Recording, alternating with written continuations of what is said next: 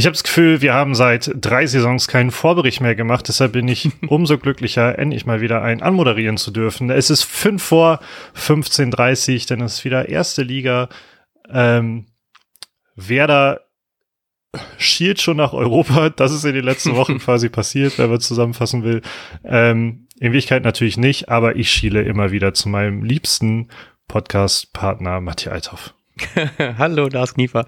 Ich habe mich auch sehr, sehr gefreut, dass wir mal wieder aufnehmen können. Ich wollte eigentlich gerade, während du uns so schon anmoderiert hast, mal schauen, wann die letzte Folge war und die dann davor war. Aber ich glaube, da gab es eine lange Pause zwischen, zwei lange Pause zwischen. Schlecht unsere Urlaube geplant. Und freue mich trotzdem extrem doll, weil natürlich die Werder-Spiele an sich jetzt die letzten ziemlich geil waren und sehr viel Bock gehabt, äh, gemacht haben auf mehr. Gerade jetzt dieses Hoffenheim-Spiel wieder war irgendwie ich fand es fast schon traurig, dass es ein Montagsspiel war, weil man dann so lange warten muss, bis es wieder lo losgeht.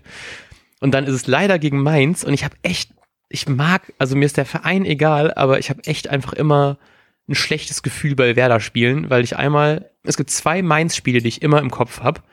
Und das ist einmal dieses ähm, 0 zu 5, das war, hier habe ich natürlich alles aufgeschrieben, am 17.12. Ähm, 2019, wo man nach ähm, äh, 19 Minuten schon 3-0 hinten lag. Bisschen wie Werder gegen Gladbach letztens.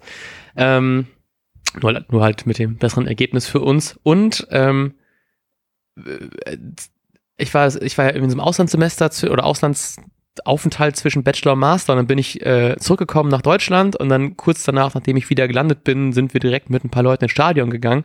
Das war im Dezember 2017 und dann hat man nach 17 Minuten schon 2-0 geführt und kriegt dann in der 90. den 2 zu 2 Ausgleich. Und das war halt sehr schade, weil man mit sehr vielen Leuten da war und ich richtig Bock hatte. Und dann kriegt man dann noch so ein unnötiges äh, Unentschieden reingedrückt. Deswegen habe ich sehr viele schlechte Stadionerlebnisse mit Mainz und hoffe sehr, dass es dieses Mal anders wird, weil ich bin morgen auf jeden Fall im Stadion und habe deswegen doppelt Bock, den mal richtig einen, einen reinzuhauen. Bei mir geht es ziemlich genauso. Hinzu kommt, dass es ja die letzten Male ziemlich gut gelaufen ist, die letzten Spiele, Wochen. Oder wer da einfach in so einer sehr ähm, beruhigenden Position steckt, die aber auch ein bisschen trügt, ist mir aufgefallen. Und deshalb habe ich auch Angst, in Anführungsstrichen, vor diesem Spiel, denn so schlecht äh, wie der zwölfte Platz vielleicht implizieren könnte, der, mit dem wir wahrscheinlich auch zufrieden werden, ist meins nämlich gar nicht. Äh, man hat immerhin unentschieden letzte Woche gegen Leipzig gespielt, davor 2-1 gegen die brillanten Freiburger zurzeit. Ähm, und das andere klammer ich jetzt erstmal aus, weil das dann, glaube ich, mhm. auch schon wieder einen ganzen Monat her ist. Äh, das heißt, das sind Gegner, die man deutlich stärker einschätzen dürfte und da haben die anscheinend ganz gut mitgespielt. Hinzu kommt, dass natürlich dieser fünfte Platz dahingehend schmeichelhaft ist, dass wenn man da mal drei Punkte abzieht, was ja immer so diese Spieltagsrange ist, dann ähm, hat man nur noch zwölf Punkte, genauso viel wie Mainz nur fünf. Ähm, entsprechend ist, äh, wenn, wenn wir jetzt nicht auf die Tordifferenz gucken, ähm, wer da jetzt steht, wer da nicht viel, viel besser da als Mainz in der Tabelle. Mhm, absolut.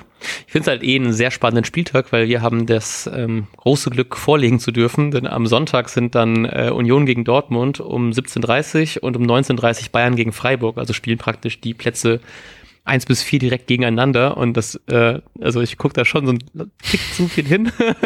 Nicht, dass ich mir zu viel erhoffe, aber ne, mit einem mit einem äh, Sieg wäre man ja irgendwie, wenn es gut läuft, auf einem Champions League Platz, was, also nicht, dass ich da, ne, dass ich will das nicht alles zu hoch loben, aber natürlich ist gerade hammergeil. Es macht extrem viel Spaß und wahrscheinlich werde ich aber Montag oder Sonntag, wenn wir die Folge aufnehmen, sehr geknickt sein, weil ich habe irgendwie ein ungutes Gefühl, auch wenn sich das natürlich später nicht in meinem Kick-Tipp-Tipp widerspiegeln wird.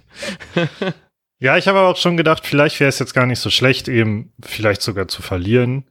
Äh, nur mm, damit, damit wir quasi wissen, wo man steht, denn sonst könnte es ja schon passieren, dass man da, erster können wir ja nicht werden.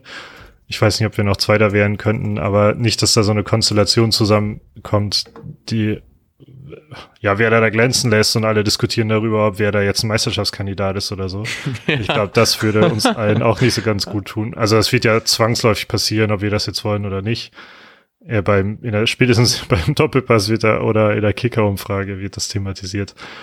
Ähm, deshalb habe ich schon gedacht, ob es nicht vielleicht gar nicht so schlecht wäre, wenn man jetzt zumindest nicht gewinnt und durch eine coole Konstellation dann ähm, Dritter wird mhm. oder so. Ja. Ich habe eigentlich nur Bock, dass wir Mainz einen reinhauen und dass wir nochmal den Europa League Song in der Kurve singen können. Das sind meine einzigen beiden Wünsche. Na gut, welche Spieler schießen wir denn nach auf die Champions League Plätze?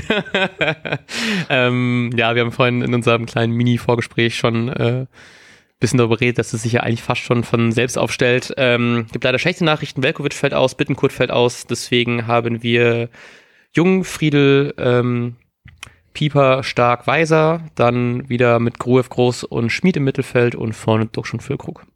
Ja, ich glaube, das lässt sich kaum zu diskutieren. Ich habe nur überlegt, stelle ich jetzt Pieper oder Stark in die, äh, in die Zentrale? Ja, genau, das ist das Einzige. Und das, ja.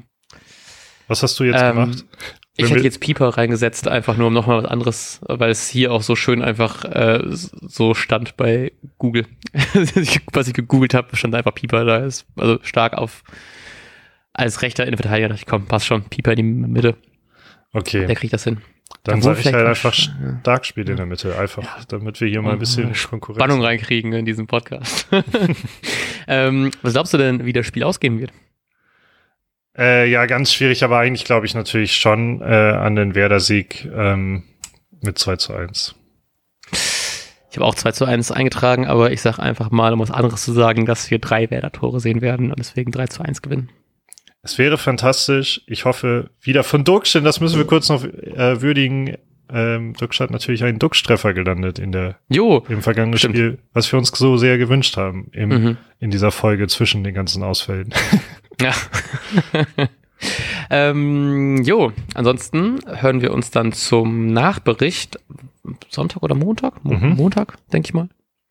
Äh, werdet ihr natürlich alles live miterleben, wenn ihr uns folgt auf Twitter, Instagram, ähm, eurem Podcaster des Vertrauens und wo ihr sonst auch immer Podcasts hören könnt. ähm, ja, wir wünschen euch einen wunderbaren Bundesligaspieltag und wir sagen bis dahin. Ciao, ciao. Ciao. Und jetzt läuft der Ball.